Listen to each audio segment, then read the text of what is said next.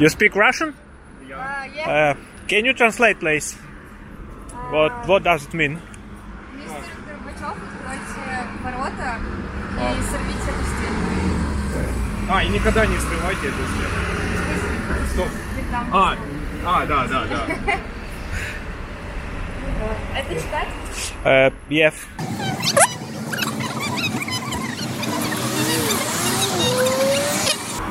You have a good Russian language. Where are you from? Ukrainian. Ukrainian. Where are you from Ukraine? Yeah, I'm uh, bilingual and speak uh, Ukrainian and Russian. То звідки ви?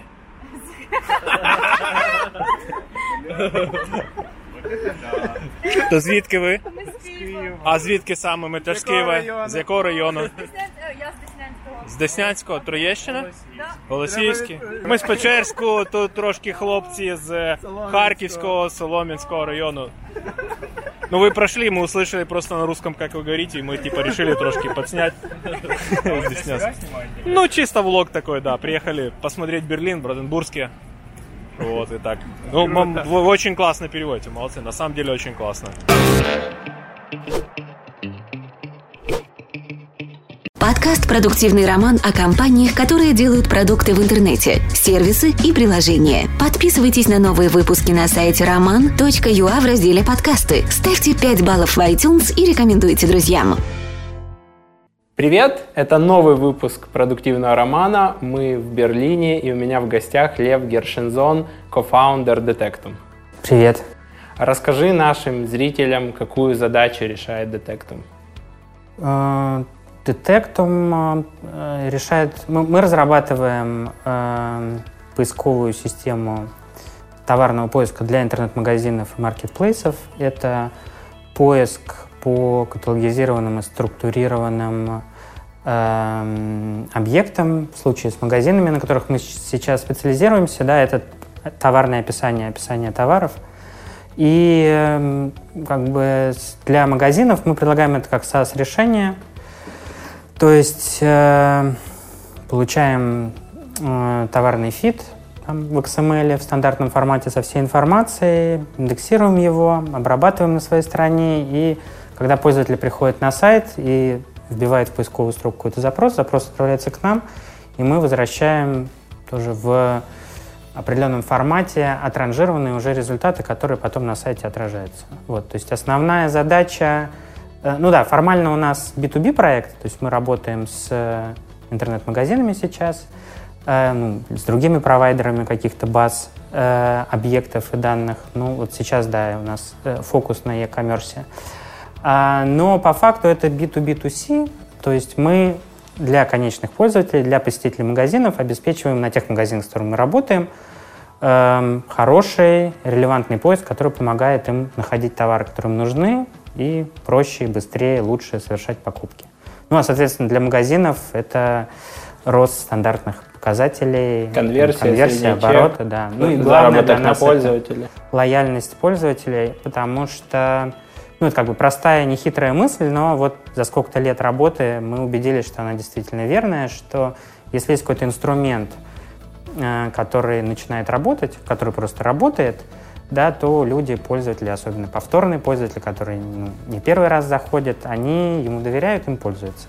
Вот, поэтому в нашем случае, ну, может быть, про это, да, можно будет чуть подробнее сказать, Э, В нашем случае это можно увидеть действительно немножко такое в long-term перспективе, там, за год, за два, что не только конверсию да, или там, оборот из поиска мы растим, но и долю поисковых сессий, то есть долю пользователей, которые, э, выбирая товары, да, пользуются этой поисковой строкой. Вот. Эта корреляция есть. То есть какой-то положительный опыт, что пользователь искал и нашел, приводит к тому, что он начинает доверять этому инструменту Да. на сайте и использовать его чаще и чаще. Ну, я как бы уверен, что это, конечно, ну, мы, э, у нас есть своя профдеформация, мы занимаемся поиском, мы его там со всех сторон изучаем, смотрим, развиваем, но э, как бы каждый может из какой-нибудь своей области это клиентского B2C-шного сервиса, любого сервиса офлайнового, посмотреть, что если что-то работает, то и оно удобное, да, то этим начинают больше, больше пользоваться. Получается, что магазин берет XML, который у него существует для партнеров, прайс-агрегаторов, маркетплейсов, отдает его вам, и вы ему даете код поисковой формы или какое-то там API решение, которое поисковая форма запрашивает, и вы отдаете да. структурированный. У нас нет виджетов, то есть мы сейчас технически работаем через э, API. Э, ну, как бы это, это уже детали, но э, считаем, что так лучше, это более гибкая история. Есть свои минусы, но есть свои плюсы, и это как бы стандартная модель, по которой пока более популярные поисковые движки, чем наш, используются, в том числе open source, там какой-нибудь Solar, Elastic и еще разные другие конкурирующие продукты.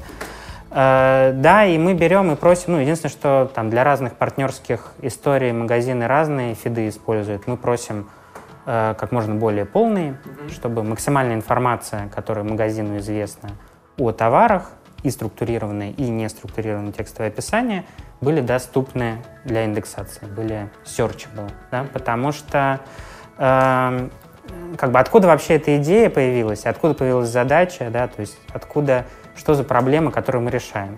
Самая острая проблема для магазина, ну и для пользователя, когда э, магазин уже привлек посетителя, он еще не покупатель, он посетитель, он там пришел, не знаю, по офлайновой рекламе, по партнерским программам, через платную рекламу, через SEO, просто из результатов поиска.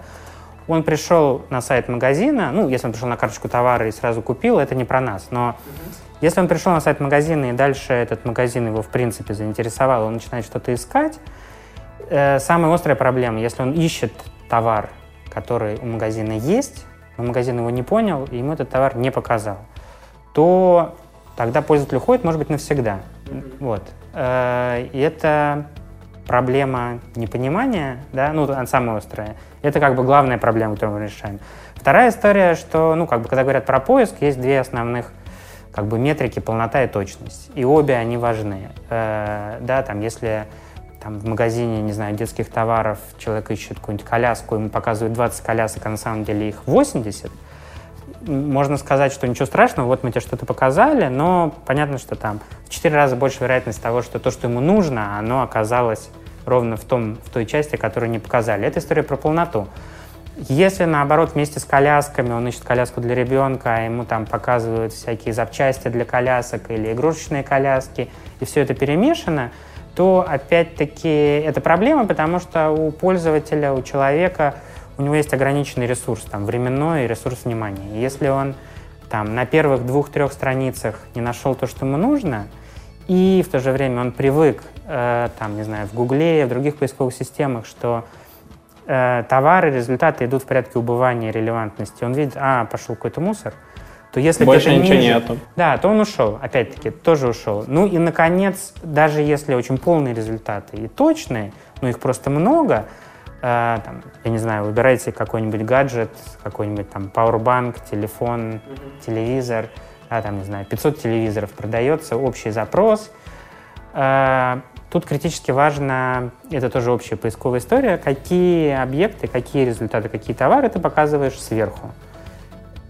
По той же самой причине, что э, этот ресурс внимания ограничен. И это, ну, наверное, одна из наиболее интересных задач, которую мы решаем – каким образом даже при, скажем так, одинаковой текстовой релевантности, то есть релевантности запроса, да, все эти там 500 телевизоров, они одинаково релевантны с точки зрения обычного поиска, запроса телевизора.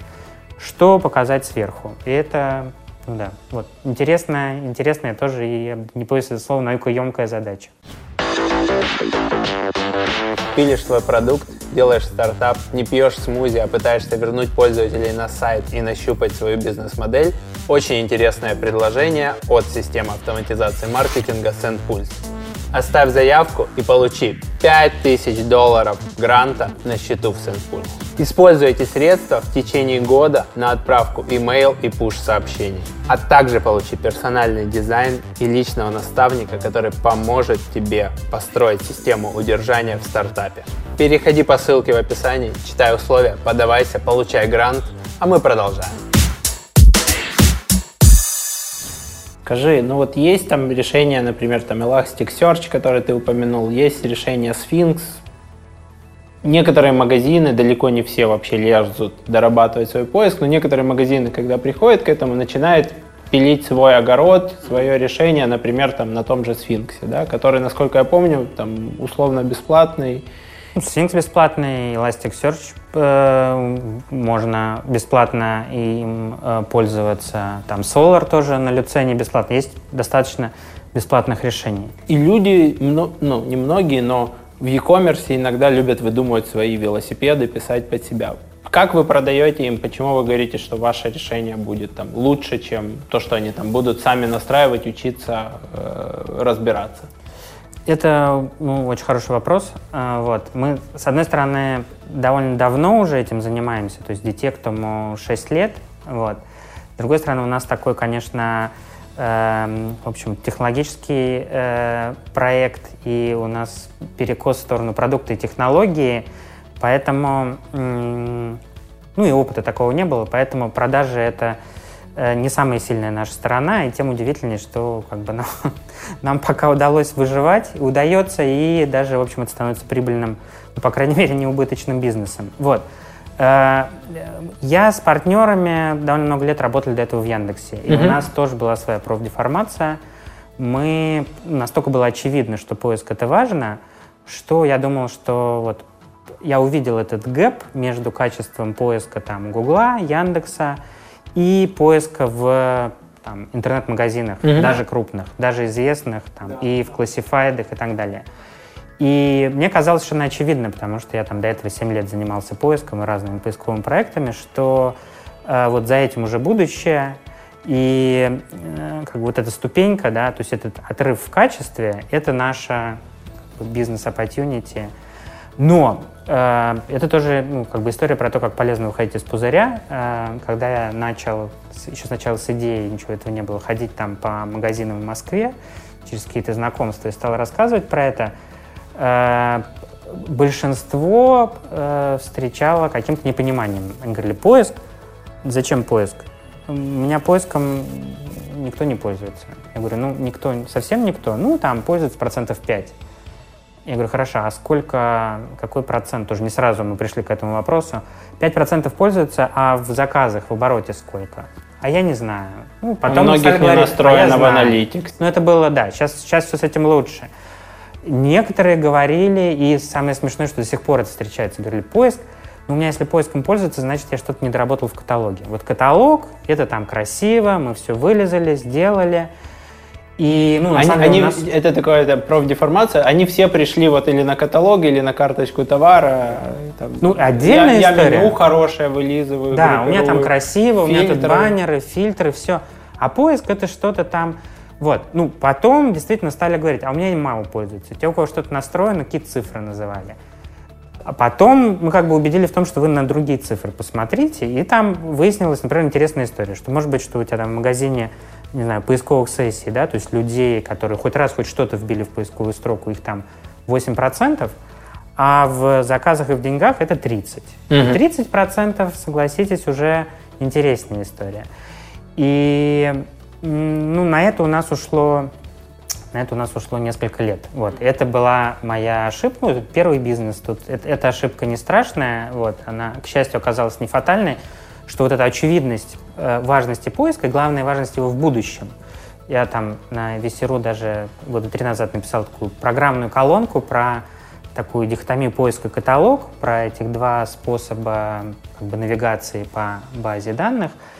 И, и мы, на самом деле, этот процесс видим. Ну, по крайней мере, мы увидим на тех магазинах, с которыми мы работаем, что медленно, но доля поисковых сессий, она растет. Ну, то есть частично она растет, потому что мы считаем, что мы сделали э, хороший продукт, хороший инструмент, который пользуется, но она сам по себе растет. И этому есть очень простое объяснение, что поиск — это универсальный инструмент. Грубо говоря, чтобы воспользоваться поиском, тебе на сайте нужно найти поисковую строку и все. Ну, это быстрее, и ты привыкаешь да. к тому, что ты всюду ищешь там да. в социальных сетях, в поисковой системе, всюду, на компьютере у себя. Зачем я буду разбираться, в какой каталог магазин Именно, положил? Да. В каталоге, если ты пользуешься каталогом, каждый каталог даже у однотипных э, как бы э, товарных э, каких-то групп все чуть-чуть по-разному его устроят. Ты должен, то есть, чтобы нормально воспользоваться каталогом, ты должен быть немножко специалистом. Там, у нас есть такой пример. Э, был магазин, он уже закрылся, мы с ним когда-то работали, и там в какой-то момент мы обнаружили, что там детский, он детский, на детских товарах специализировался, что э, там, детские спортивные комплексы для дома, вот примерно половина лежала там в категории товары для спорта, а половина в там, категории верхнего уровня, я не знаю, детская комната. Ну, там одни какие-то контент-менеджеры туда определяли, другие сюда. Понятно, что если ты пользуешься каталогом, то ты одновременно в одном листинге получить все товары вот, определенной группы не мог, в принципе, а там через поиск это было возможно. Uh, ну, ну, основное, конечно, что вот Google как бы победил каталоги, да, и этот вообще способ. Тебе что-то нужно, ты Google it. Вот, все. И вот этот вот переход между поисковой системой, например, и сайтами другими, он все больше и больше становится бесшовным. Люди, как в какой-то момент, они там перестали отличать поисковую строку от э, адресной строки. Uh-huh. И как бы браузер — это хороший пример. А, заметили, хороший пример продуктовой работы, что заметили, что в поведении, что люди путаются. Ну и кто-то умный подумал, что ну раз они путаются, давайте мы их объединим, какая, какая разница. Вот. Ну и в какой-то момент Зачем этот лишний клик, Зачем лишний уйти клик, в поисковик, лишний... а потом да. снова? Некоторая похожая история происходит, что ты был на, особенно если там не открывается новое окно, ты был там в Гугле, что-то поискал, нашел какие-то товары, у тебя какой-то магазин, а тут бах и все другое. Ну, в смысле, если ты там за несколько секунд не разобрался и нашел эту строку, то ты ушел. Если разобрался, то тогда тебе нужно, и пользователь ждет, что у тебя будет качество и user experience такой же, к которому он привык там. Вот это для нас э, такой драйвер. Э, второй момент просто тоже, чтобы закончить, что и как бы когда мы стали думать про продукт, мы поняли, что на самом деле и это один из способов, как мы показываем и убеждаем магазины, что нужно заниматься, что и это всего лишь два способа для решения одних и тех же задач. И это значит, что, ну, по нашему мнению, и дизайн, и представление результатов, и, главное, их содержание должны быть, ну, если не совсем одинаковые, то очень похожи. То есть, грубо говоря, если ты ищешь э, там горный велосипед для 13-летнего сына, и делаешь это через каталог, и у тебя, ты там знаешь, не знаю, диаметр колес, угу. не знаю, какие. Или Ростов. 26. Да, или это действительно магазины, там прямо есть фильтр про возраст, и ты пошел там, спорт, транспорт, я не знаю что, велосипеды, тип горные, возраст 13 лет, мальчик, вот ты сделал эти 7 кликов, получил некоторую выборку. выборку. Это один способ. Другой способ, что ты берешь, набиваешь горный велосипед, мальчик 13 лет, в поисковую строку. Одна и та же задача, два разных способа, но результаты должны быть, по крайней мере, похожи.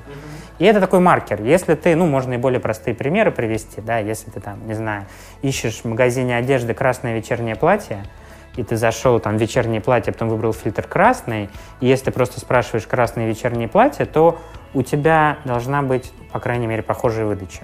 То есть одни и те... Если она разная, это значит одну простую вещь. Как минимум, либо в одном случае, либо в другом, у тебя не оптимальные результаты. А скорее всего, это значит, что в обоих случаях что-то не... И это касается как содержательной части, на которой мы специализируемся, так и на самом деле Э, представления результатов. Ну, есть смешной такой тоже пример.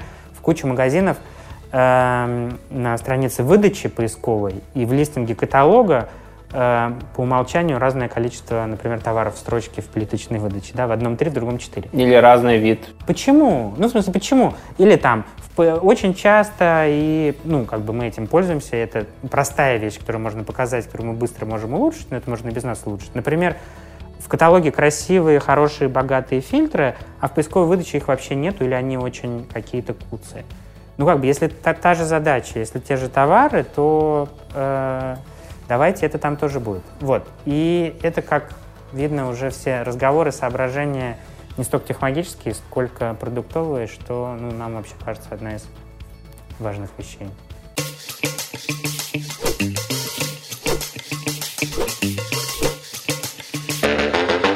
В принципе, то, что мы видим слева, это то, как выглядел этот район, центр Берлина в 90-х, после того, как стена пала. Советское правительство его не... Оно было частью Восточного Берлина, но советское правительство не реконструировало, оно было в такой разрухе. И когда в 90-х годах люди начали возвращаться в Берлин, они селились здесь, потому что никто не... здесь никто не жил. Они приходили просто занимали эти места, начинали появляться сквоты, начинали появляться арт-галереи, А, После этого начали появляться кафешки, и процесс gentrifицирования вот так он отсюда, в принципе, начался. И потом распространился на весь Берлин. А, Этот двор э, оставили не реконструированный по той причине, что семьи, которым принадлежали квартиры э, в этих домах, они это были еврейские семьи, которые сейчас живут э, по всему миру, и они не могли договориться, кому оно будет принадлежит в итоге. И, а здесь люди уже жили, и немецкое правительство пришло к выводу, хорошо, давайте мы оставим этот двор, не реконструируем, каким он есть. Не вашим, не нашим. Не вашим, не нашим. И люди смогут приходить и смотреть. Здесь очень много музеев. Там находится музей Анны Франк. Э, Чуть пройдем дальше, там будет находится галерея, э, небольшой кинотеатр. Э, В принципе, очень интересно. И э, важное место для э, культуры граффити Берлина здесь тоже. Вы можете увидеть разные три вида гра- граффити, которые есть в Берлине. То есть это граффити, которые наклеиваются через бумагу, граффити, которые, в принципе, рисуются. Есть еще граффити, трафаретные граффити, не могу сейчас показать вам. Вон И- там наверху есть. Скорее Э, всего, да, don't-. Boys don't cry. Да, например. Э, да, вот. Или есть еще граффити, которые наклеиваются в tape art. Они очень медленные, но они иногда бывают.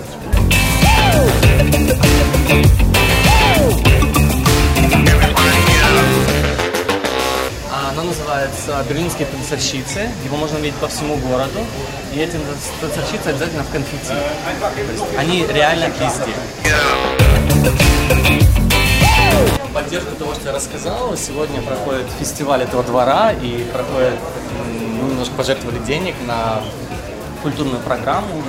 Немножко, 50 евро, ты считаешь А, немножко? Два цента, два евро я пожертвовал. Раньше почти все дворы в этом районе были такими, полностью разрисованными. До сих пор есть дома которые выглядят именно так. А, Их немного, но они еще остались. Собственно, были огромные сквоты в Берлине, как самый известный Тахелис, который закрыли 10-15 лет назад. Это было огромнейшее здание, которое изнутри было полностью выглядело так же, как этот двор. А, В нем жили артисты. А, Если не ошибаюсь, э, Wikileaks. Асан Джулиан. Сам Джон Джонсон тоже там прятался в свое время, э, или его немецкий контрпарт, его напарник, они в свое время тоже пробыли в, в этом доме.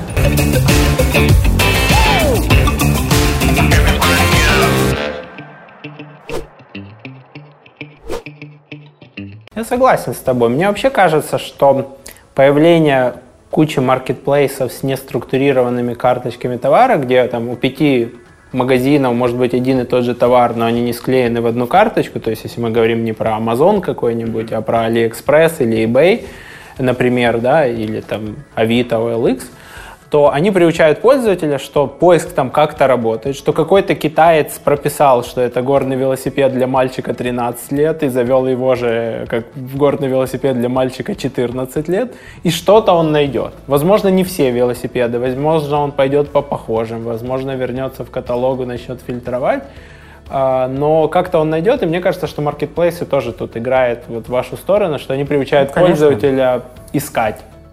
Ну, у нас есть, например, такое эм, как бы ограничение, ну, не ограничение опытным путем. То есть мы считаем, что если в магазине, там, не знаю, меньше двух-трех тысяч позиций, то мы лучше даже не будем связываться. То есть мы можем сделать поиск по 10 товарам, вот. Но как бы если ты можешь до любого товара дотянуться там в три клика, да, просто если каталог нормально устроен, то как бы ценность поиска не такая большая.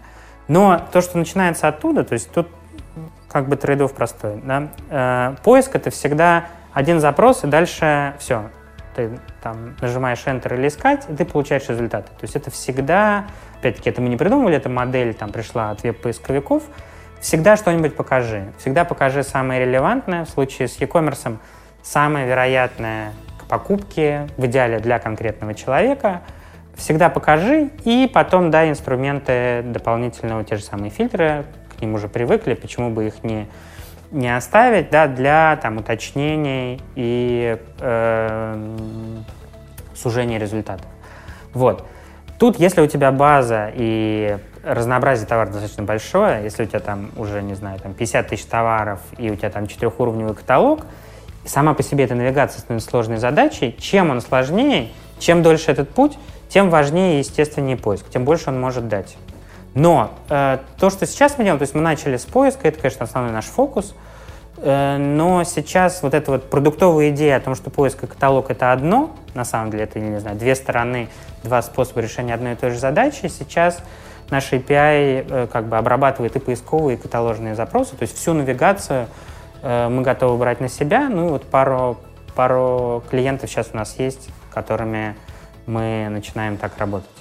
Ты имеешь в виду, что когда пользователь вбивает запрос, результатом которого должен быть, должен быть каталог с фильтрами, то вы сразу бросаете его на каталог с фильтрами? Эта функциональность у нас как бы давно есть, просто функциональность редиректов. Мы как раз, ну, как бы мы ее поддерживаем, но э, предлагаем использовать не в таком случае, а для всяких нетоварных запросов. Ну, то есть есть поисковая строка, люди, у них могут быть разные вопросы, например, как устроена или сколько стоит доставка, как устроен возврат товаров, какие там есть акции или карты.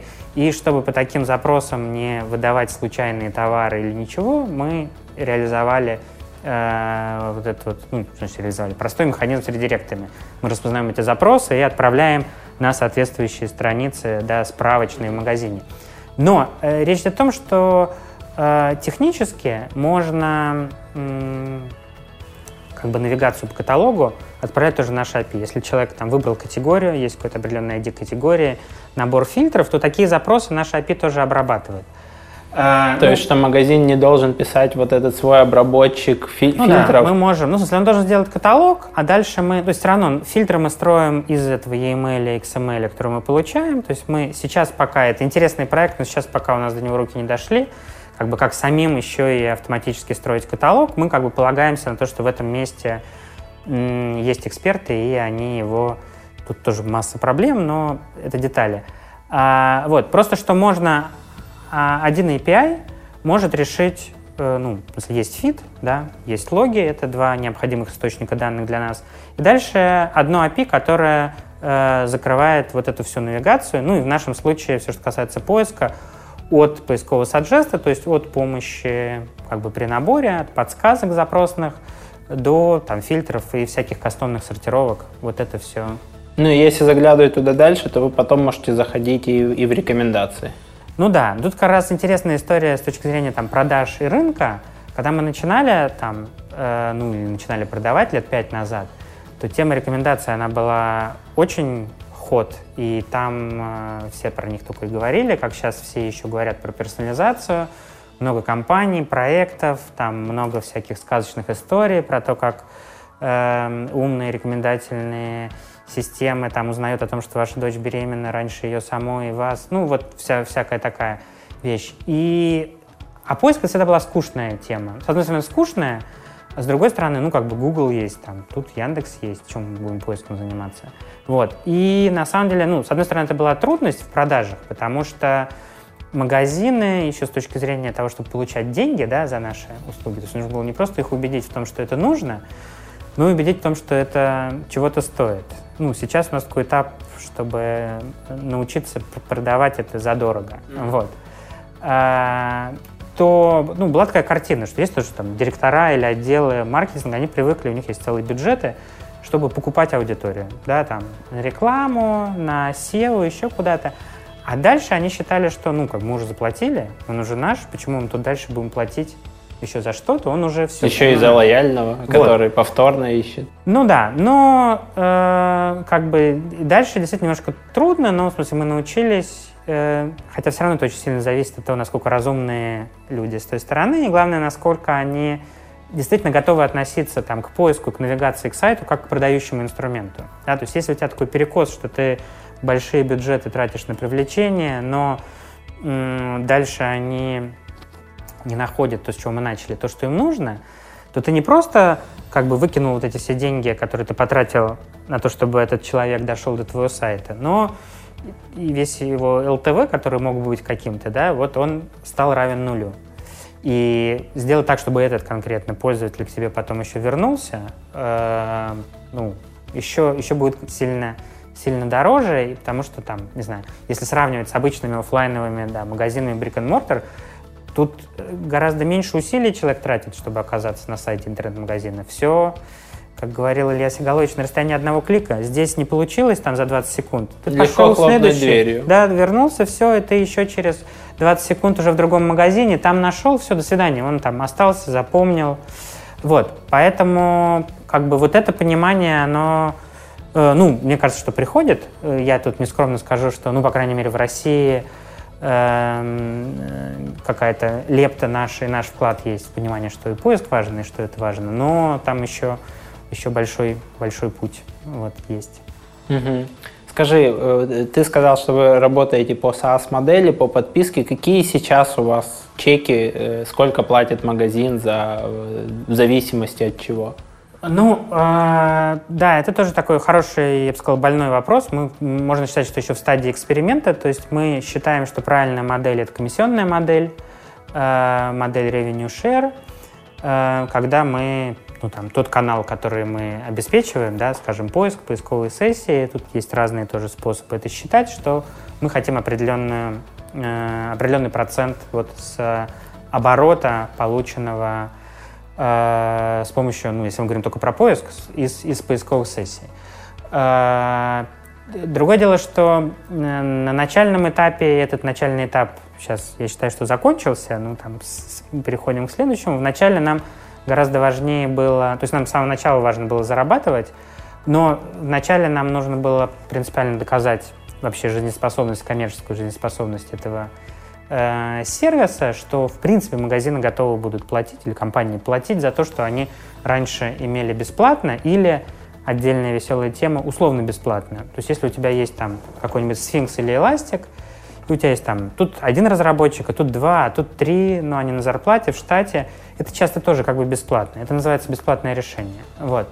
А, вот, э, что они за это готовы платить. А теперь, конечно, интересная задача э, действительно посчитать и показать и убедить, скажем, наших клиентов или партнеров, как мы хотим их рассматривать, потому что это большая действительно совместная работа, чтобы хорошо получилось, э, в том, что там есть определенная ценность и что мы хотим свою долю от этой ценности. Ну, как бы самая простая история, что на старте ты проводишь честный, хороший АБ-тест, есть одно решение, есть другое решение, все остальные факторы одинаковые, Э, и если у тебя он получился, если А-тест сошелся, если в АБ-тесте ты получил э, действительно достоверные результаты, и никаких других отличий в двух версиях не было, то ты можешь сказать, что вот там, не знаю, настолько, на там, 7% конверсия у этого решения выше, чем у этого решения. Ну, дальше как бы наша идея в том, что э, эти 7%, э, там, 7% от этого оборота — это наш вклад в оборот, ну, дальше там, в зависимости от, не знаю, маржи, да, можно посчитать, э, грубо говоря, чистую прибыль магазина и часть от нее какую-то там, треть, четверть, в зависимости от, от размера. Понятно, что чем, чем больше, тем на меньшую часть мы готовы согласиться, но мы э, на нее претендуем. Сложность в том, что, во-первых, ну это вообще сложности как бы на старте, да, что все хотят, все говорят про АБ-тесты, Но не готовы внедрять. Э, Многие даже считают, что не готовы внедрять, но очень мало кто умеет. Ну, это сложная, сама по себе сложная история. Есть отдельные компании, которые этим занимаются. Сложная история сделать АБ-тест э, честный, чтобы ты действительно его результатам мог доверять. Э, И это одна из причин, по которым мы ну, сейчас можем себе позволить. То есть сначала мы готовы были там на любые демо, как-то хотя бы по- поставьте, посмотрите, что оно работает, вам нравится. Потом мы продавали через бесплатные АБ-тесты, говорили, поставьте, давайте вот мы посмотрим, проведем АБ-тест, вы увидите, если он хорошо работает, то вы купите, и там, мы начнем с вами коммерческую эксплуатацию.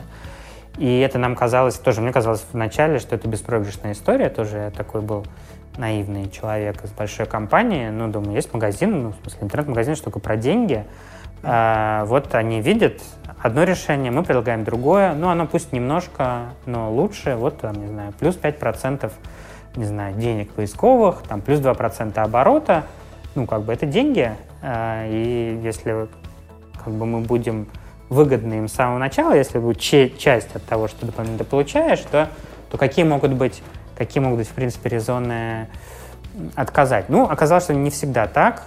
Оказалось, что у нас бывает серьезная, серьезная конкуренция в лице внутренних IT-команд, которые любят свое... Делать свое. Несколько раз мы напоролись на то, что, ну, как бы сначала казалось, что, там, не знаю, из маркетинга, из продаж зовут, и мы там согласились почти по дружбе делать этот бесплатный АБ-тест, а потом как-то так нам сказали, а, ну, что-то нам тут не нравится, там не нравится.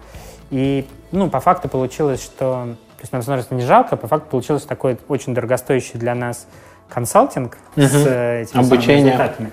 Но он как бы ни к чему не привел. Вот. Потом мы стали тоже распространенная на Западе модель как бы условно-платного АБ-теста, да, когда мы коммитимся под определенный рост, говорим, что мы там минимум обещаем плюс 5% роста. И в случае, если он достигается, да, то вы оплачиваете тест, ну и у вас есть хорошее основание. Все равно мы не можем никого принудить с нами работать, но хотя бы тест будет платный. Но вот у нас сейчас ну, не так много мы этих условно э, платных тестов провели. Э, два у нас было таких, таких э, случая. В обоих случаях, честно скажу, мы не достигли этих результатов. В одном случае магазин стал нашим клиентом, в другом, ну, я надеюсь, что пока нет. И как бы в результате вот этого опыта мы поняли, что да, у нас может быть хорошее решение, но все-таки есть еще интеграция, и в интеграции мы смотрим да, на конечный результат.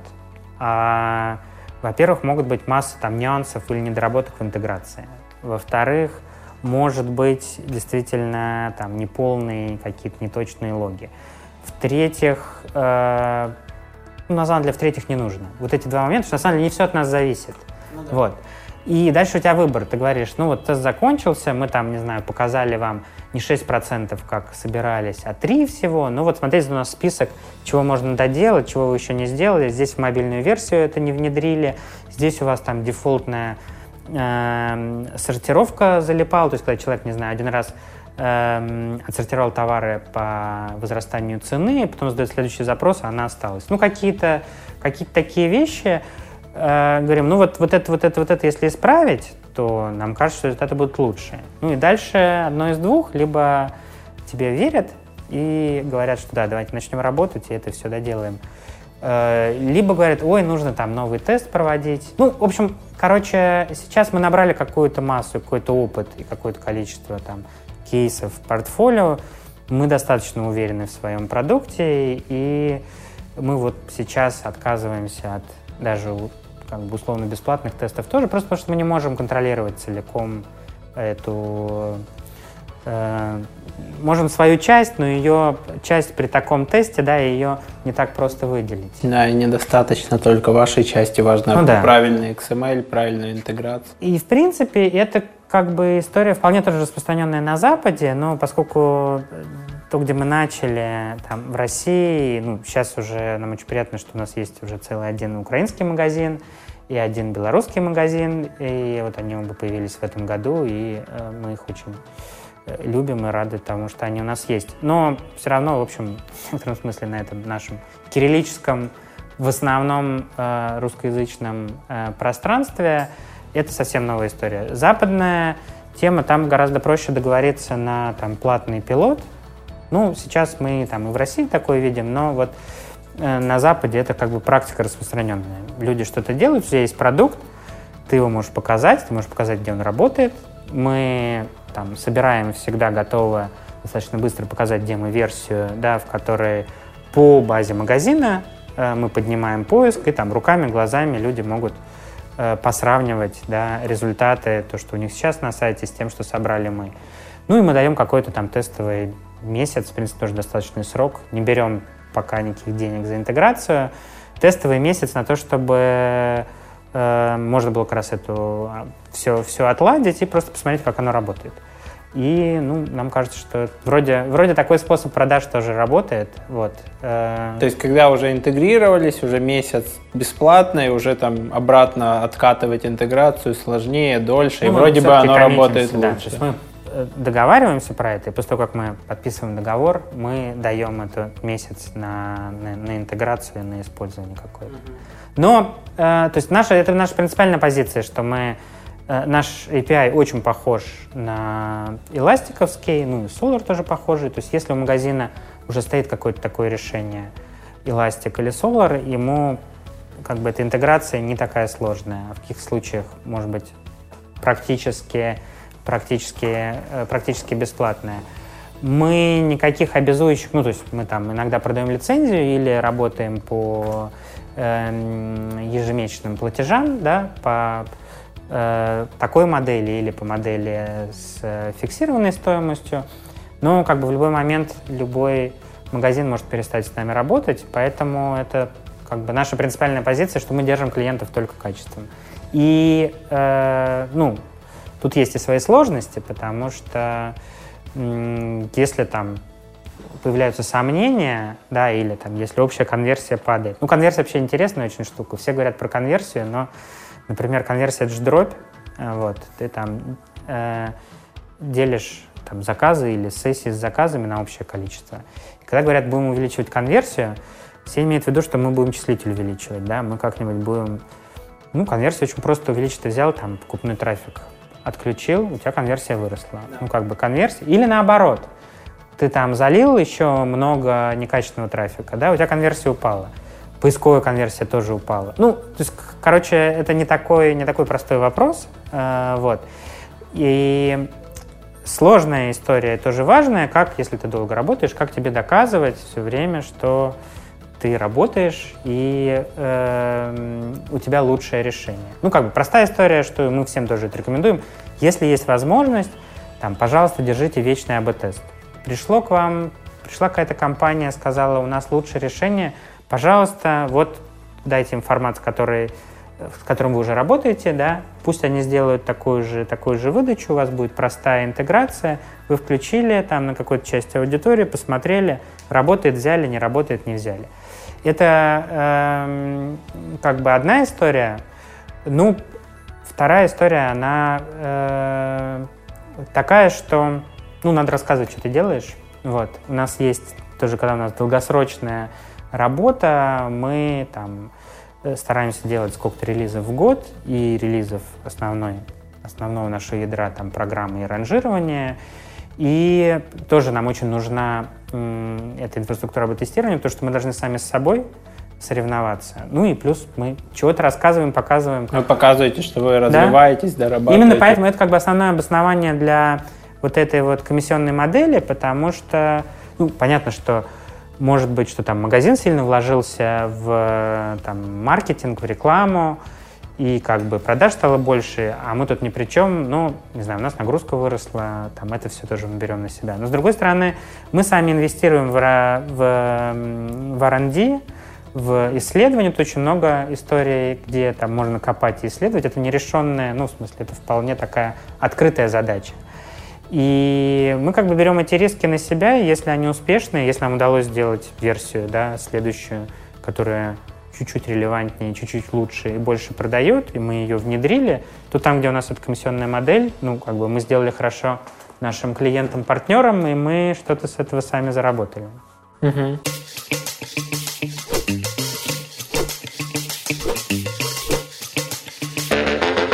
Но Берлин, в отличие там, от Барселоны, я не вижу здесь вот такой вот сразу правильной застройки. То есть в Барселоне ты ходишь, и там сразу ты видишь, что, что он был построен с нуля, Абсолютно верно, да. закладывая заранее, что вот эти все пер, пер, перпендикуляры, да. скосы и так далее будут. Здесь все видно, вот строилось в процессе, и да. плюс район к району абсолютно разная картинка. А, да? особ, особенно, что повлияло на это, это была, конечно же, Вторая мировая война. Uh-huh. После 45 года 60% города было разрушено. И поэтому, вот, например, мы идем сейчас по улице, вот это вот здание, скорее всего, 19 столетия, а вот это вот было построено после войны. И они стоят друг рядом с другом, перемешаны. Да, они видно, да, они пристроены. Они пристроены да, идеально. Абсолютно верно. И такая ситуация во всех районах Берлина, независимо от того, центра, это окраины. Эм, Чуть-чуть другой стиль был после того, как э, Германия, э, Берлин был разделен на западный и восточный. В Восточном Берлине много домов построены советской властью. И когда они их строили, не сносили целые кварталы и строили многоэтажки а-ля э, Троещины. Нам налево. Куда они расселяли тех, кому не, не повезло попасть в западный Берлин. Ну, тут, да, можно, можно и так сказать. да. Слушай, я заметил одну особенность. Вот в Берлине практически нигде нету рекламы. Э, Да. Бигбордов, баннеров и так далее. Все Почему? онлайн, все онлайн. Sharing economy развивается здесь невероятно. Э, Буквально в этом месяце в Берлин зайдут три компании по шерингу самокатов электрических. Да, я, кстати, в Испании уже Три. видел, а здесь пока Здесь нет. проблема была с законодательством, потому что на законодательном уровне было не разрешено кататься на этих э, устройствах без страховки, а страховой компании не было законодательной базы для того, чтобы давать страховку. То есть была коллизия небольшая. И Никто по- не, не, не будет брать на себя Да, абсолютно верно. И буквально месяц назад э, парламент Германии или местный, я не могу не помню, какой принял закон о том, что мы разрешаем это, и 4 или 3 компании готовы выходить на рынок. Уже порядка 3000 скутеров ждут на складах, чтобы выйти на рынок Берлина. Но мы ждем. Буквально через месяц здесь все еще будет чип скутеров. Круто. Да.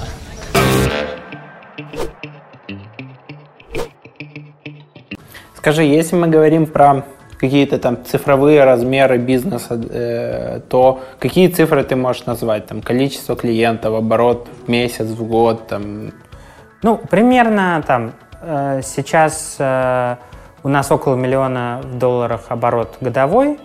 У нас клиентов, магазинов, где стоит наш поиск, где-то 15. Вот. Ну, это такой процесс, но все время меняется. Ну, в смысле, это не такая большая, большая цифра. Вот. Э, Но, тем не менее, там, не знаю, сейчас вот закончился на этой неделе там, один тест двухмесячный с крупным клиентом. Мы в процессе подписания договора.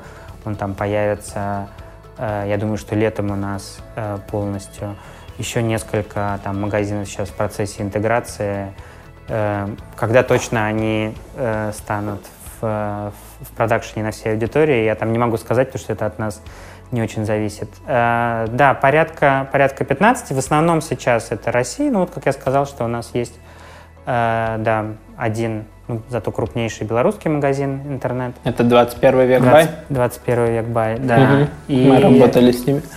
э, ну вот сейчас там наш поиск, и что тоже приятно, э, они, потому что это для нас важная очень тема, и приятно, когда это работает, они, в общем, послушали нас и реализовали наше там продуктовое представление с группированной выдачей, когда товары не сплошной простыней, а показываются по отдельным по категориям. И, ну, кажется, что это работает. Вот они его тоже взяли, хотя, ну, в смысле, тут это просто наша рекомендация, и так мы сделали, так сделал наш там крупнейший российский клиент видео. Вот. Мгм. Ну, то есть у вас всего 15 клиентов, но при этом я так понимаю, что а, ну, это больше крупный e-commerce, потому что если там поделить миллион там, на 12 месяцев, поделить на 15 да, клиентов, это порядка там 5-6 тысяч долларов месячного платежа. Это значит, что вы им должны сгенерировать еще больше через Ну, поиск. вот При- это, да, это сложно. Да, в принципе, чтобы наша, наша модель сходилась, у нас нету совсем дешевого решения. Мгм. Вот. А, у нас там сейчас есть какой-то э, минимальный платеж там в размере, э, не знаю, там около 300-400 долларов в месяц. Вот. Но понятно, что чтобы он был, как бы, имел смысл для магазина, и там, не знаю, если у магазина там даже 40-процентная э, Маржа. маржа, да, то, ну, там, насколько мы должны продать с помощью нашего поиска больше, да, чтобы вот он это отбил. Поэтому для нас маленькие магазины — это магазины, э, ну, с которыми мы работаем, но все равно десятки заказов из поиска в день. из э, поиска. То да. есть это сотни Ну, заказов бывает в там, день да. в среднем, если Да-да. мы берем там То есть, если в магазине- 8-10%. Ну да, а если посмотреть, то сколько... Ну, просто если их меньше, то есть мы можем его сделать, но э, ну, сейчас прямо текущее наше решение, оно нам будет в минус, но главное, что э, если у тебя, там, не знаю, 20 заказов в день, да, из них там, например, четверть из поиска, да, 5 заказов из поиска, насколько ты должен увеличить конверсию поисковую, чтобы ты статистически значимый результат получил про этот рост? Сколько нужно ждать, год его проводить? Вот, поэтому тут, конечно, наша, наша целевая аудитория это крупные и ну, там, средние, средние магазины. Вот. Ну, их на самом деле тоже хватает и в тех странах, с которыми мы начали, и в других странах постсоветского пространства, и в Европе, и за пределами Европы. А, вот. Но, да, это не, не, не, не простая история по их, по их по, так сказать, получению, привлечению. Но, э, да, ну вот, наверное, такие цифры. Еще бы я сказал вот какие цифры, что мы сейчас, несмотря на то, что вот эта цифра, может быть, 15 магазинов и не очень большая, но э, мы где-то около там трех, ну, в разные сезоны, 4 миллионов запросов в день обрабатываем. И что важнее, я не люблю все эти истории там про апиколы, запросы. У меня ну, тоже, в общем, из прошлой жизни профдеформация. И даже когда разговор по конверсии я не люблю, я как бы э, считаю важным всегда человека видеть. Вот. Ну, потому что, говоришь, у меня там конверсия выросла на 10%. Что это значит? Что пришло 100 человек, э, там раньше у тебя 9 из них купила, а сейчас 10 купила. Ну, вот интересно, что посмотреть и вычислить, что это за человек такой был. Ну, я сейчас немножко утрирую, но все равно. То есть что, какие факторы, вот где эта ситуация, э, при которой человек с одним инструментом не находил, не покупал, а с другим купил. Потому что, в принципе, особенно в магазинах с рекуррентными покупками, с повторяющимся спросом, с лояльной аудиторией, очень трудно, э, если человек решил что-то купить, да, если он пришел, он пришел с деньгами, он знает, что ему нужно, ну так не нашел, сяк, он так пойдет, сяк, с этой, в эту категорию, в другую. Если он, он сильно лоялен. Если он лояльный и если он очень хочет, Поэтому, ну, как бы на самом деле даже общая э, конверсия, ну, это ничего лучше сейчас нету, но она тоже не всегда показательна. То есть можно смотреть отдельно, что происходит с конверсией у этих ньюкамеров, у тех, кто никогда раньше не делал покупку. Потому что, в принципе, это на самом деле одна из самых ценных вещей. Дорогая аудитория да. сама. И, ну, ты смотришь, все знают, что если ты просто ее поделишь, там в Google Analytics посмотришь эти срезы, у тебя там стоимость сеанса или стоимость повторного покупателя там в 2-3 раза выше, чем у нового. Такая же история, почему нам важно, например, растить долю э, поисковых сессий. Потому что там поисковый пользователь, он там в 3-5 раз более конверсионный, чем не поисковый. Если он уже может, у него есть какая-то идея в голове, он способен задать вопрос, способен что-то вбить, хоть какие-то буквы, значит, все, вероятность того, что он купит, вот она в три раза выше, чем если он просто кликает по... Вот, поэтому как бы, ну, нужно их видеть. Да, для нас важно, что это там вот эти 3-4 миллиона запросов в день сейчас и, ну, и порядка 300 тысяч человек с помощью нашей технологии каждый день чего-то пытаются купить. Находят и пытаются купить. Ну, ищут, находят меньше и покупают. Вот. Но это то, то количество людей, примерно сейчас порядка, да, каждый день 300, 300 э, плюс, точно не скажу. Ну, в общем, в районе 300 тысяч человек пользуются поиском детектом при э, совершении покупок или при попытке совершить покупки. Слушай, я сталкивался с тем, что даже крупный e-commerce, который считает деньги, который является рациональным, ну, например, там в Украине это магазин «Розетка», это там крупнейший, у них очень долго, очень много лет был очень кривой поиск. Ну, то есть ты вводил Сейчас слово получше. ноутбуки, попадал просто на топ-10 ноутбуков, не мог никак попасть на категории, тебе надо было кликнуть на первый попавшийся и по хлебным крошкам вернуться обратно в категорию. Ну, да. Э, ну, в смысле, нет, розетка как раз сейчас поиском занимается. Там пока не наш поиск, может быть, и не будет, но э, мы за ними смотрим, конечно, интересно. Вот эта история, например, про крошки и про, э, про вот эти редиректы, э, если на задачу посмотреть немножко с другой стороны, то есть почему мы от таких редиректов, ну, как бы отговариваем клиента, мы говорим, смотрите, мы сделаем эту выдачу такая же, как если бы она была по категории. И плюс потом мы хотим залезть в эти категории и там отранжировать товары. Mm-hmm. Может быть, нам удастся, у нас есть такой опыт, лучше, чем ваши эксперты. Потому что как бы в основе нашего алгоритма ранжирования, конечно же, машинно обученного, как и все сейчас, э, конечно же, с использованием нейросетей, но это как бы ни о чем, да, как и все сейчас. Мне Максимальное использование... эти люди из Яндекса такие, ну, нейросеть это, это уже ни о чем, это пройденный этап.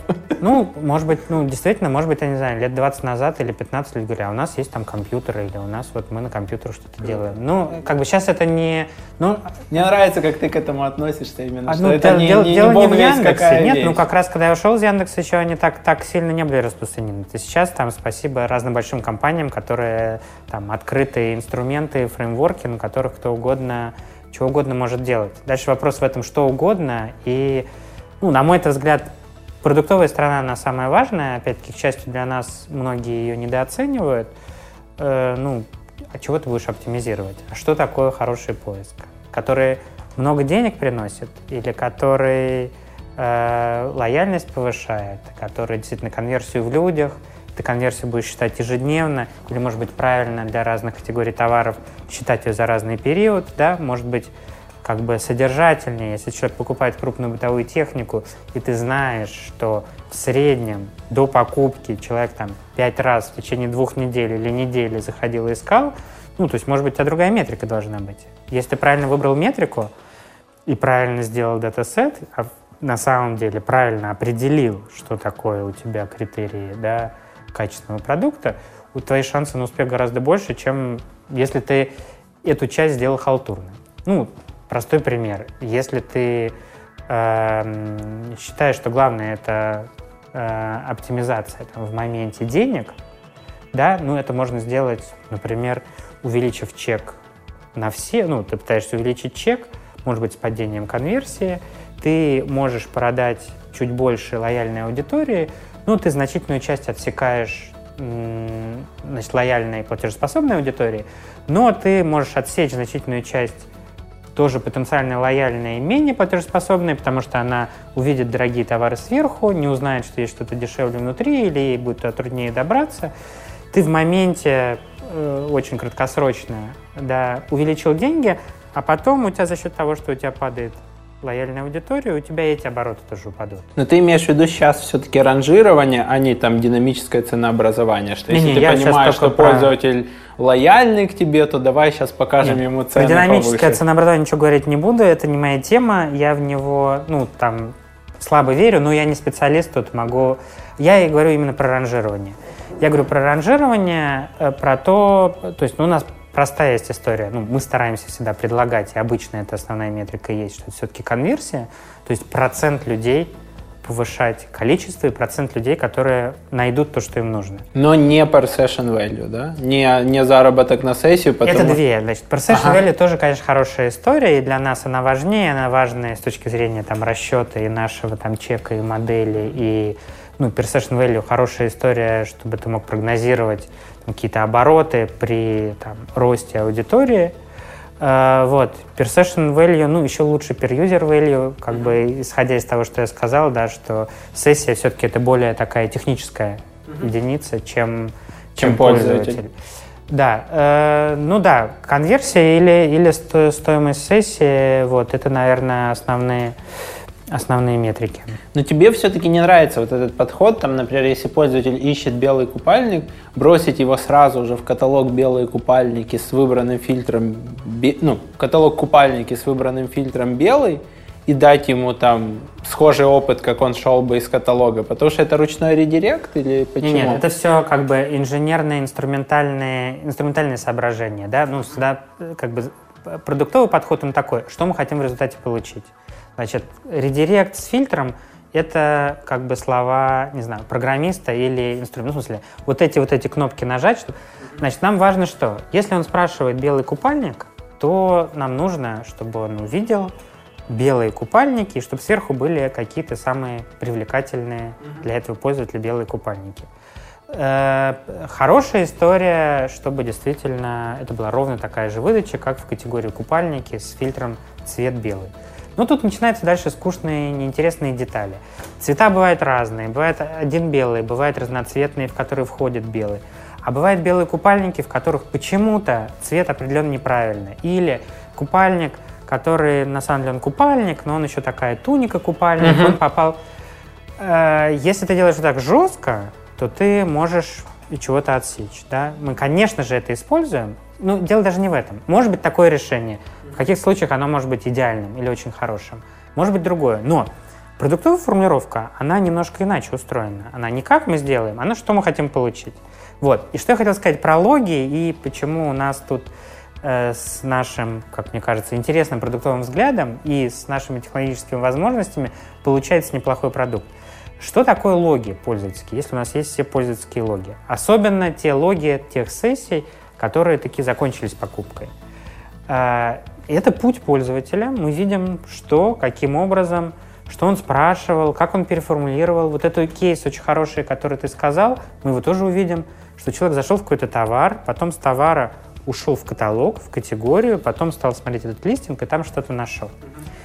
И э, вот я не так давно придумал эту аналогию, она мне нравится, и я ее сейчас скажу, что э, вот те проблемы, с которых мы начали, да, которые мы решаем, это проблемы непонимания, что есть язык, на котором описаны товары или устроен каталог, его там какие-то специалисты делали. А есть язык, на котором разговаривают или спрашивают у магазинов люди. И э, вот эти вот ситуации непонимания говорят о том, что действительно это два разных языка, и хороший поиск, как хороший переводчик. Он должен перевести с того языка на человеческий. Да, он должен уметь там исправлять ошибки, потому что люди ошибаются, да. Он должен понимать разные синонимы. Он должен, например, знать, что вот я не так давно узнал, что, например, в Казахстане э, люди говорят сотка. Знаешь, что такое сотка? Сотка я был в Казахстане. Телефон. А, а, а где-то Samsung называется телевизор. А э, там где-то, ну, везде, не знаю, щипцы для завивки волос и плойка это одно и то же. А в разных магазинах это слово плойка может быть, может не быть. Это чисто, ну, как бы лингвистические части, да, вот эти такие синонимы, сякие синонимы, опечатки, транслит для наших кириллических языков. Это актуальная история, потому что бренды написаны, там, они изначально латинические, а могут писаться по-русски еще десятью разными способами. Вот.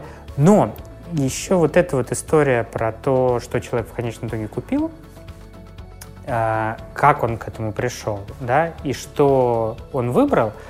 А, и это такая аналогия, что ну, у тебя есть система машинного перевода, которую ты тоже можешь обучать. И она обучается на чем? Она обучается на параллельных корпусах текстов, да, на вручную переведенных больших массивов текстов. И эти логи в некотором смысле такой аналог да, вот этих вот ручных корпусов начале, то, что человек вначале спрашивал, или куда он ходил, и куда он в результате пришел. Uh-huh. Если этого много, ты можешь его аккуратно агрегировать да, и собрать, то что в конечном итоге мы делаем продуктово? Мы вот этот вот длинный путь, как мы когда-то говорили, вот эта вот запись всех неудобств пользователя, да, что он там чем неудобнее и чем настойчивый пользователь, тем он ценнее для системы, потому что он сам и так Обучает переформулировал, систему. и сяк переформулировал. И если таких людей несколько, да, то этот сигнал становится сильным.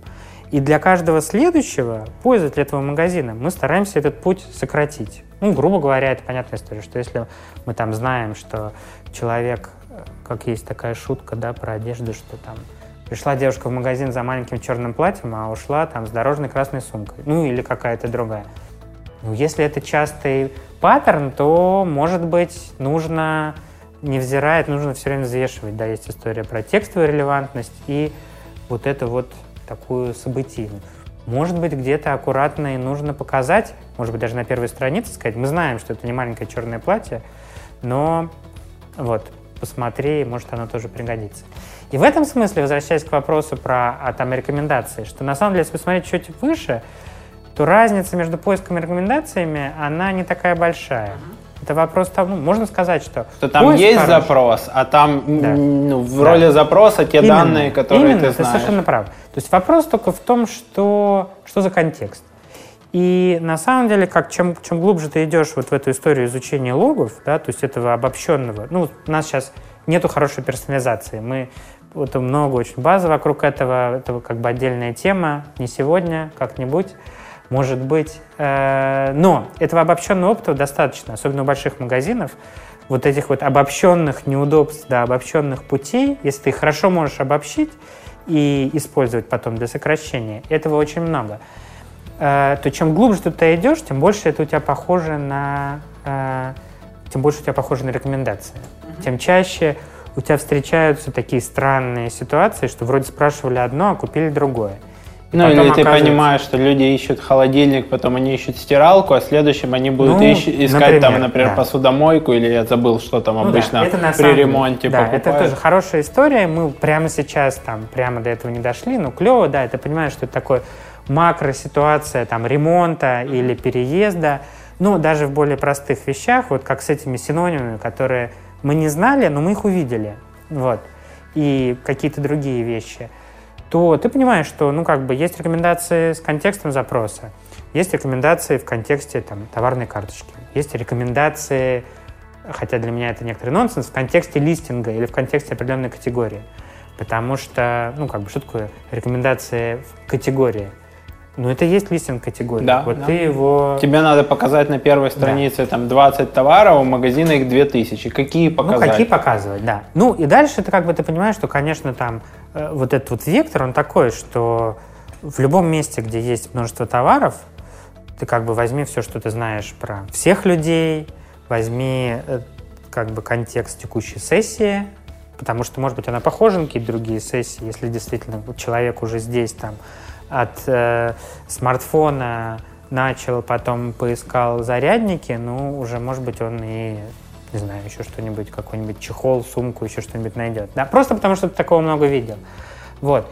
То, как бы, в идеале ты чем, ну, тоже страшно звучит, но тот контекст, который, с которым он с тобой готов поделиться, да, э, что он, ты про него узнал, что он готов тебе рассказать, ну, бери и на всех страницах как бы рекомендую. Ну, просто в поиске вот эту часть его понять, что он явно сказал, да. Рекомендация в некотором смысле такая опосредованная история, а поиск, навигация по каталогу, она прямая, потому что вот человек прямо говорит тебе, что ему нужно, и это очень весомая штука. Но все, что потом, сверх, или там при прочих равных, да, как с теми же телевизорами, считай, что это рекомендации, они и есть. Ну и технологически вы можете, а, прийти к тому, что вы там дальше работаете глубже с рекомендациями на соседние рынки, Мгм. потому что вы видите поведение там пользователей, которые искали, поведение пользователей, которые не пользовались поиском, но пользовались каталогом, как тоже источник данных.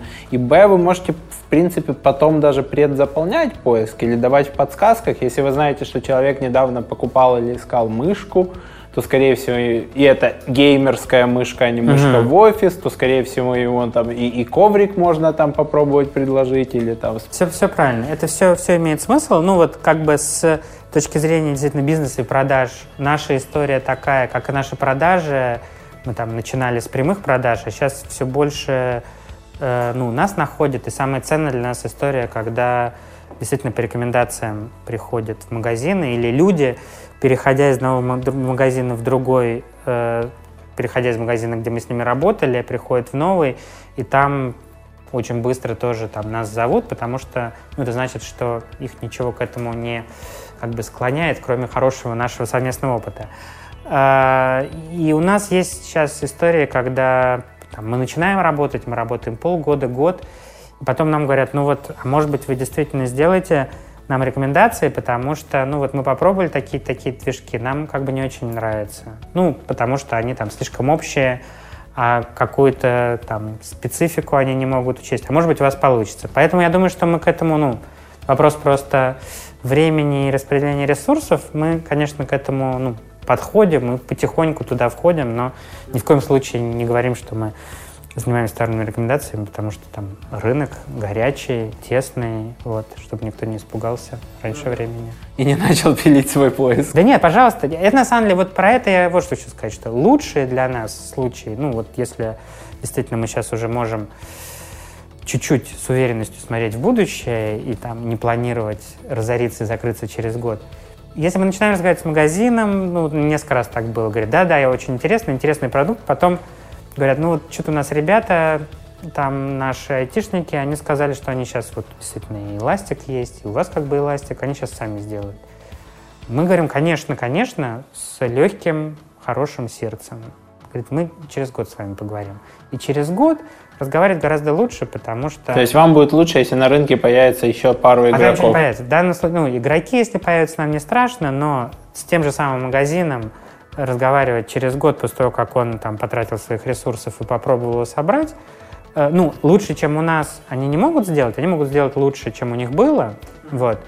Но тогда у них есть понимание, у них вот эта иллюзия уходит, что, ну, как бы это совсем просто. Ну, это, это просто. То есть, ну, как, там, не знаю, 80 на 20 или там 70 на 30, ты очень быстро можешь получить какого-то качества сильно лучше, чем у тебя было, если тебе было плохо, поиск. А, но дальше, чем дальше, чем больше, там, каждый процент он дается тебе сбоем. А в случае с Якомом, ну, как бы это деньги и аудитория.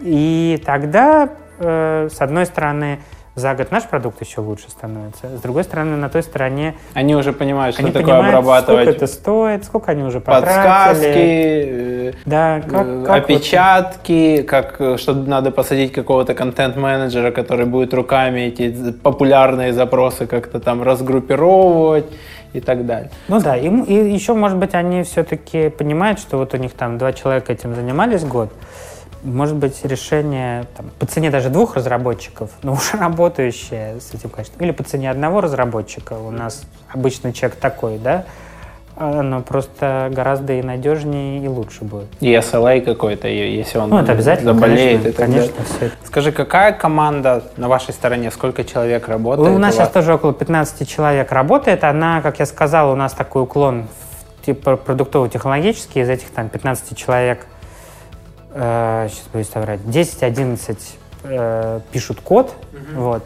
Ну, там отдельно из них есть там, двое, сказал, которые data scientists. Ну, таких чистых нету, все, все пишут какой-то код.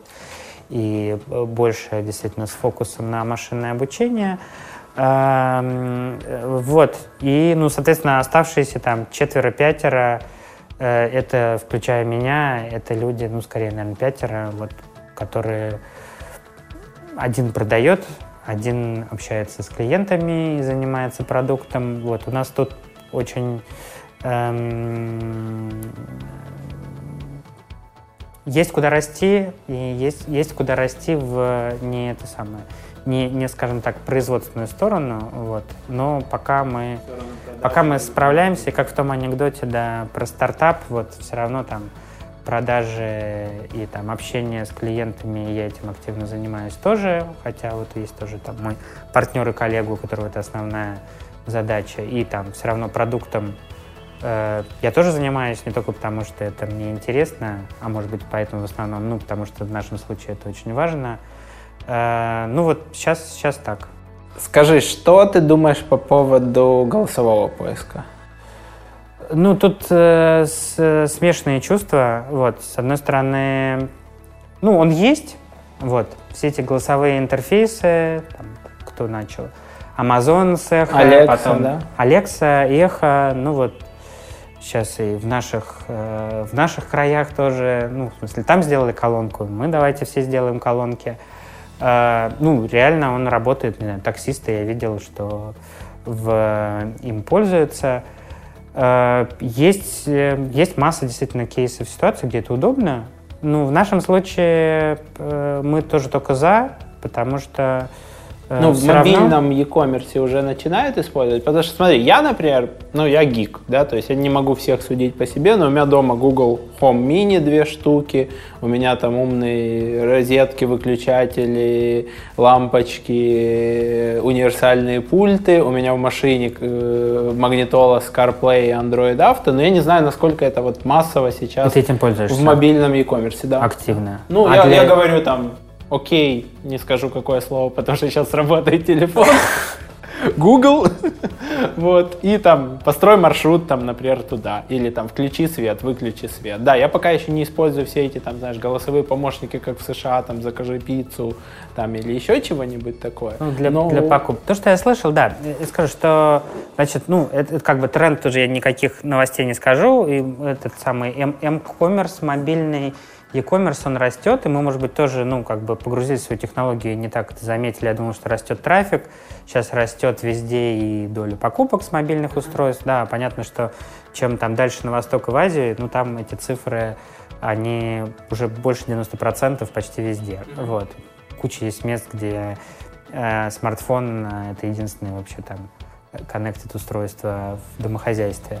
В каких-то случаях, наверное, удобно спрашивать голосом. Значит, то, что я читал прямо с точки зрения продаж, даже у Амазона, ну, сейчас врать не буду, не супер результаты. И это мне как бы скорее понятно, что, да, там, маршрут сказать, какие-то конкретные команды, а дальше, ну, нужно смотреть, ну, как бы... Нету вот этой вот лени печатать у людей, что они Ну, целыми она днями особенно здесь, в Европе. Я вижу по детям, ну, во-первых, я, например, вижу то, что у нас уже, ну, я уже, видимо, к, стар- к старшему поколению отношусь. Я, например, там эти voice месседжи для меня Дикость, не это скажи. самая дикость. Вот.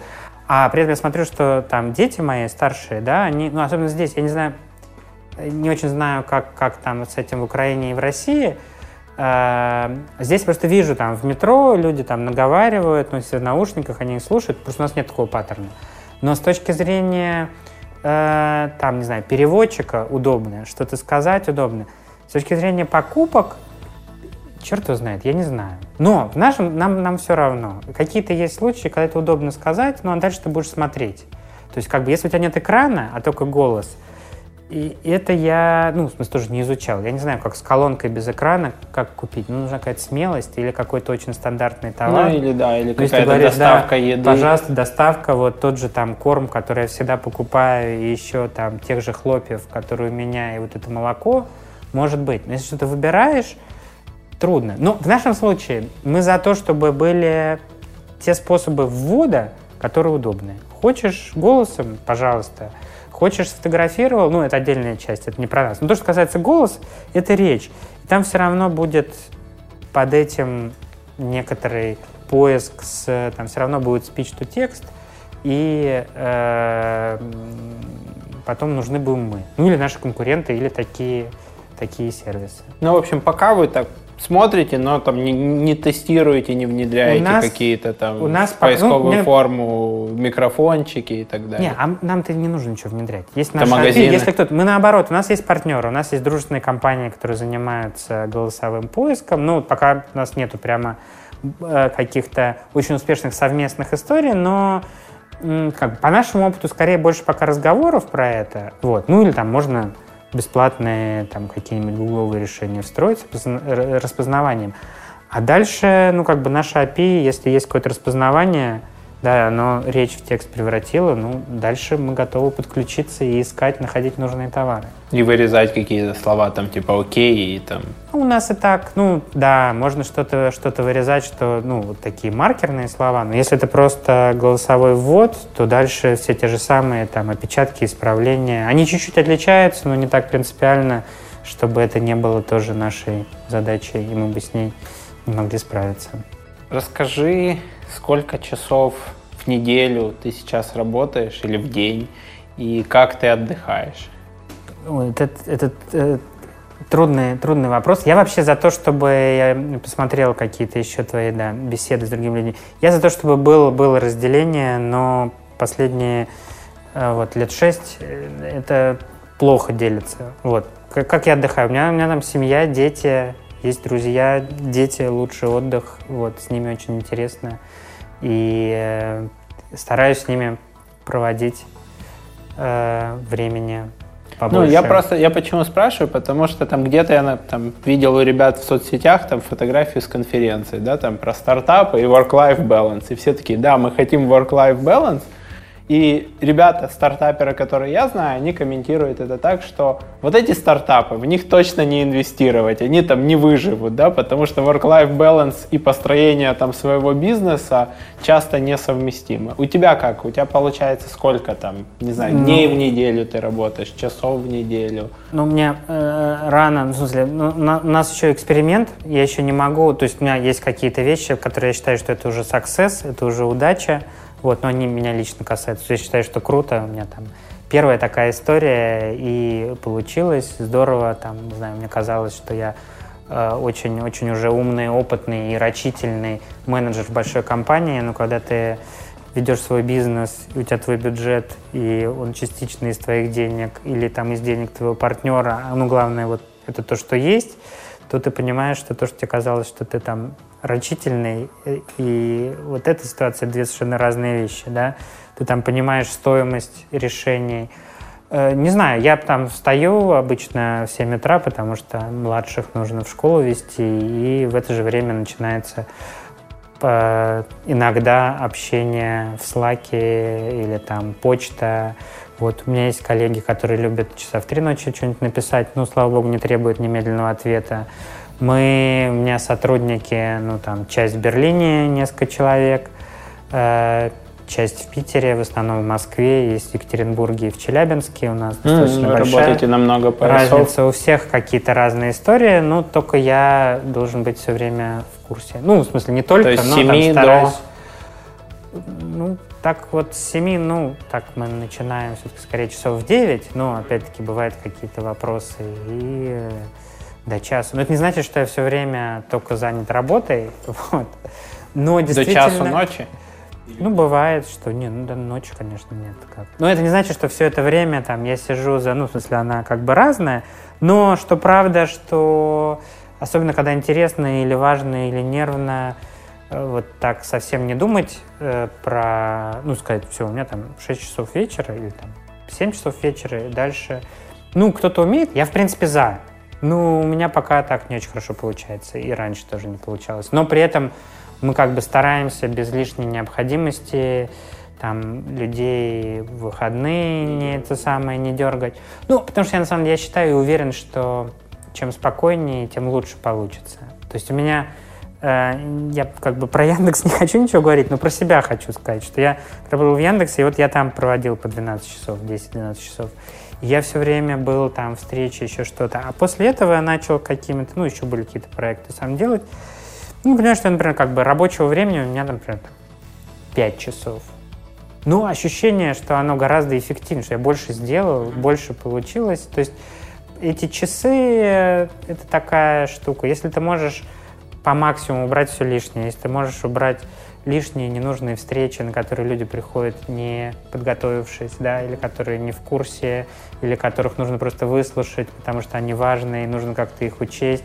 Если удается до минимума какие-то конфликты внутри нерабочие снять, если ты можешь устроить так, если тебе повезет, что оно все только про работу и все с минимальными потерями, совсем без потери не получается, то ну, как бы ты можешь, ну в моем случае, я точно понял, что я могу за 5 часов гораздо больше сделать и получить с большим удовлетворением, чем там за 12 в какой-то другой ситуации. Или, там, за... Но очень часто у тебя лично эти границы смазаны, где закончилась работа, начал, ну, или там смазано, это... да. Ну, я очень стараюсь, если все-таки я уже там с ребенком играю там в теннис или иду из школы и разговариваю, то оно все... все Не заходить в Slack. Это сам, да. Тоже, к сожалению, не всегда получается, но вот это прям э, важно. Ну, или там еще какие-то вещи. Как-то так оно все равно все время живет. Как вы работаете вот удаленно, как вы справляетесь с тем, что люди в разных часовых поясах, в разных локациях? Ну, требует тоже. Раньше, опять-таки, я считал, что это вообще невозможно. Вот. Э, Ну, требует больше дисциплины. Ну, как бы, нужно отвечать, нужно быть онлайн. Ну, смысле, какое-то время должно быть там... Пересечение. общее пересечение. Должно, ну, нужно читать, смотреть нотификации, там, а, а, не писать лишнего, но и не пропускать то, что к тебе имеет отношение. И это возможно... Ну, в смысле, мне кажется, опять-таки, мне рано говорить, рассказывать, делиться success story, но у меня есть одноклассник э, там в Калифорнии, у него в компании 60 человек, у него нет офиса. И я вот с ним несколько месяцев назад про это разговаривал, и очень... У нас-то есть там офис и здесь, и в Москве, но меня прямо очень эта идея заразила. Ну вы как-то синхронизируете ребят там вместе, там, не знаю, корпоративы делаете раз в год, все выезжают, или там типа daily scrum meetings каждое утро? Ну, у нас есть обязательно там ежедневные, ежедневные созвоны, короткие, чтобы было понятно, где чего. Вот. Мне корпоративов пока не было, нужно, нужно, нужно устроить. Не со всеми своими сотрудниками я лично виделся, вот, э, пока еще, но, ну, в смысле физически. Я понял. Да, но при этом как бы эта история и Берлин, и там, скажем, Екатеринбург, ну, потому что так нашли, и удачные люди, это гораздо важнее, чем, чем то, где он находится. Да. Но не просто. Круто. Спасибо тебе большое, Да. что поделился Спасибо опытом. тебе, было интересно и здорово. Ты, дорогой зритель, спасибо и слушатель, что досмотрел, дослушал до сюда. Пиши вопросы в комментарии, можешь писать про поиск, можешь писать впечатления о выпуске. Подписывайся на канал и до новых встреч. Пока-пока. Подкаст «Продуктивный роман» о компаниях, которые делают продукты в интернете, сервисы и приложения. Подписывайтесь на новые выпуски на сайте roman.ua в разделе «Подкасты». Ставьте 5 баллов в iTunes и рекомендуйте друзьям.